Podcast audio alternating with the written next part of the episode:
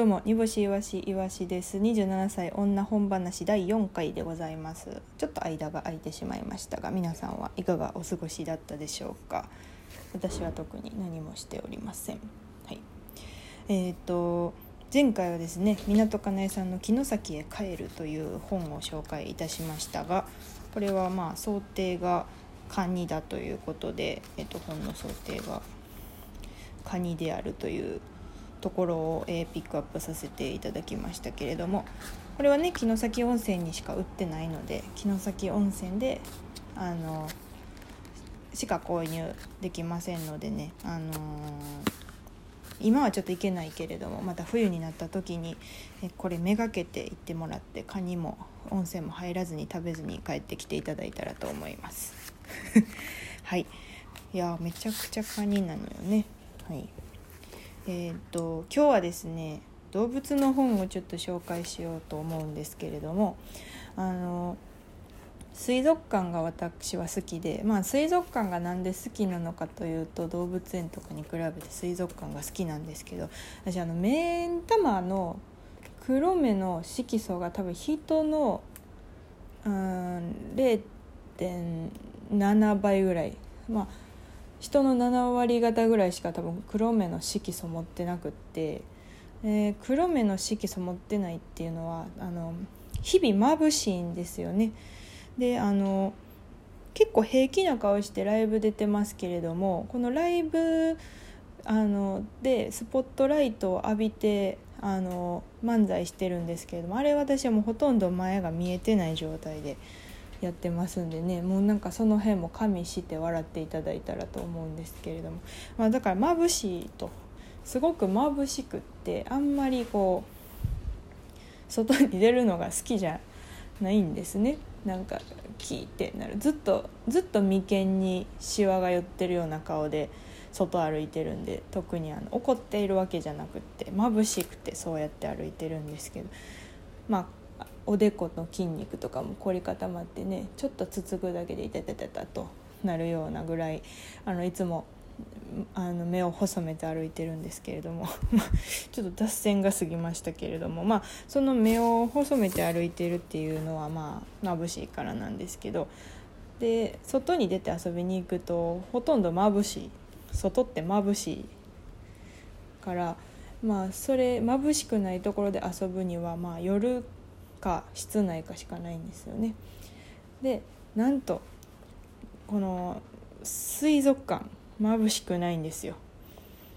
水族館っていうのはめちゃくちゃもう眩しくなくってあの目をがん開いて回れるんですよねだから水族館が私は好きですねあとあの魚の顔とかもめちゃくちゃ正面から見た顔とかも好きでお前たちは特に正面から見られるために生きてないけど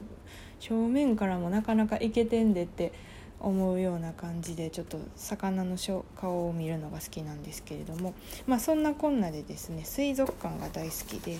でまあ魚ってね多分もう掘れば掘るほど奥深いしまだ全てが分かってないところばっかりやろうからちょっとこう知らない情報量が膨大すぎてやる気が失せるんですけれども。ただあの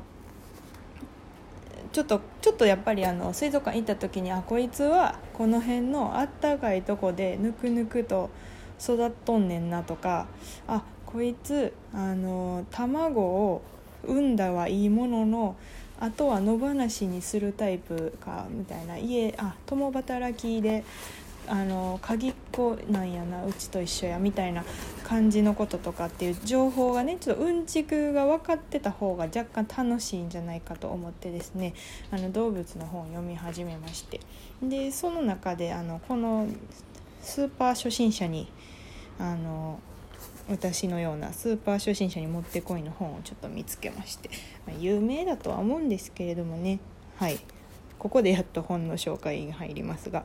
えーと、今泉忠明さんですかね。が監修まあ忠明先生でしょうね多分。うん、が回収されております「訳あって絶滅しました」という本でございます。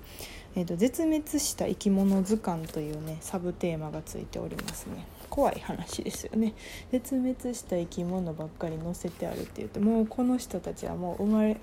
もう私たちは見ることはできないんだっていう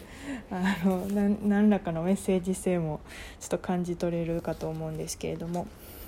ま、この昔ね例えば恐竜がいましたマンモスがいましたっていうことであのがまあ世界が流れていって、まあ、地震が起きたり隕石が衝突したりなんやかんやしてちょっと絶滅してしまったよっていうあの動物たちがいっぱい乗っているような感じなんですけれども、まあ、絶滅するからその新しい種が進化したりとか、まあ、そういう何て言うんですかね。なんかこう流れというか。地球の流れみたいなのもちょっと垣間見れて楽しいなと思っておりまして。でまあどうやって絶滅したかっていうのを書いてあるんですね。まあ4章かな？5, 5章に分かれてて最初は油断して絶滅っていう。油断して絶滅。これ言うてるけど油断して絶滅って言ってるけどほんまにそうなんかとかもちょっと思ったりするけどね。例えばなんかうんドウドウっていう鳥がいるんですけども。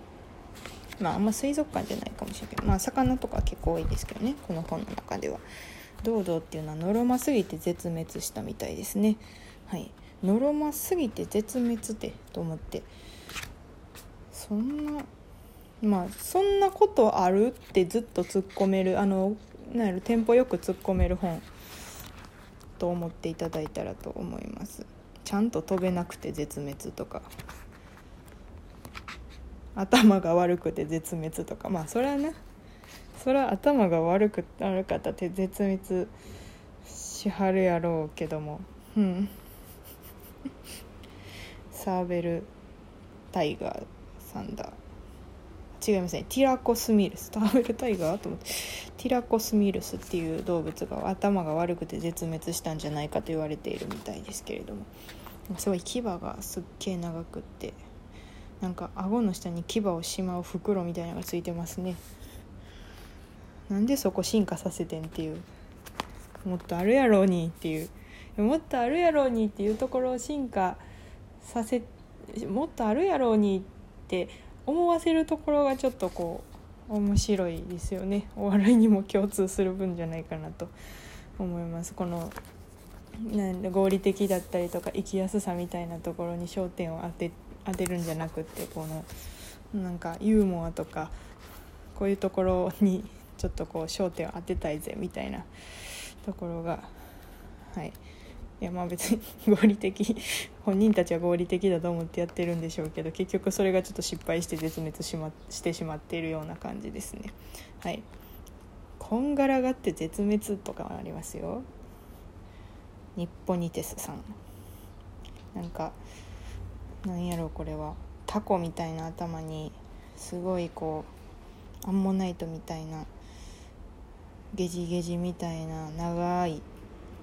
長いですね。体長は長くてゲジゲジみたいな感じで。それがひっくりひっくり返ったりなんやしたりしてこんがらがって血止まって死んだんでしょう。うん。かわいそうに。で一応その絶滅したからといって「はい絶滅しました」じゃなくて一応改善点もあのここには提示されておりましてこうすれこうすりゃよかったっていうコラムみたいなのがねその絶滅した本人の動物本人の一言メッセージみたいなのも面白いですね。こうすりゃよかった。例えば美しすぎて絶滅ブルーバックさんっていうもう鹿のねもう真っ青の綺麗なね、えーと牛なんですって。鹿に見えました。牛の仲間なんですって。ブルーバックという動物は美しすぎて絶滅したみたいなんですけれども。そのブルーバックさんがですねこうすりゃよかったと思っているのはもっと地味な色なら狙われなかったのかもしれません。となるほど。こうすりゃよかったっていうこの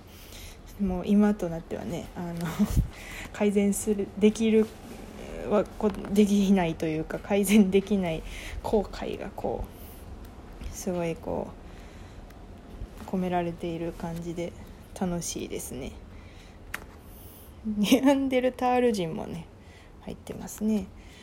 いやでも最近あのこれはちょっとまた別の話ですけど千葉県だかどっかの海でメガマウスというあの生きた化石って言われてるかな？めちゃくちゃまあでっけえクジラがあの発見されてで泳いでる姿みたいなのが配信されてましたけれどもいや感動しましたね。メガマウスのどっかで見たな。メガマウスの模型みたいなやつどっかで見たな。忘れたな。名古屋港水族館だったかな。そうなんです。名古屋港水族館とか行くんですよね。私はシャチを見に。一人で。はい、うん、海遊館なんかお手のもんですからね、まあ、もしあのお会いした時にはご案内差し上げますのではい。是非なんかそういうツアーもしましょう。はい。それでは以上煮干しいわしじゃない。いわしの27歳女本話第4巻でございました。今回はダイヤモンド社さんの「えーと、訳あって絶滅しました絶滅した生き物図鑑を」を、えーとご紹介いたしました。ありがとうございました。